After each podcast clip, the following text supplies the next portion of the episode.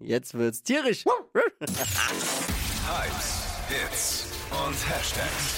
Flo Kerschner Show Trend Update. Ist echt irre. Das Netz staunt äh, derzeit über ein neues Restaurant in Rom. Und Da zwar denkt man ein, sich jetzt, oh, was gibt's bei den Römern es ist Leckeres? ein Gourmet-Restaurant. oh, Für- wo muss ich hin? Hunde. Ah, Heißt Fiuto, italienisch für Nase.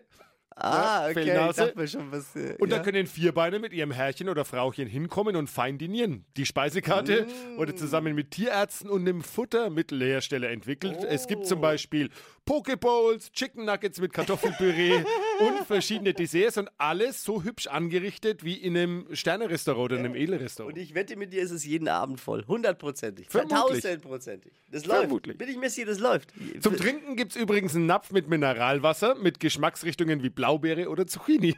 Wahnsinn, echt. Als Digestiv. Wahnsinn. Da sitzt der Geldbeutel locker bei den Tieren, ne? Das Da so. sag ich nicht nur wow, sondern wow, wow.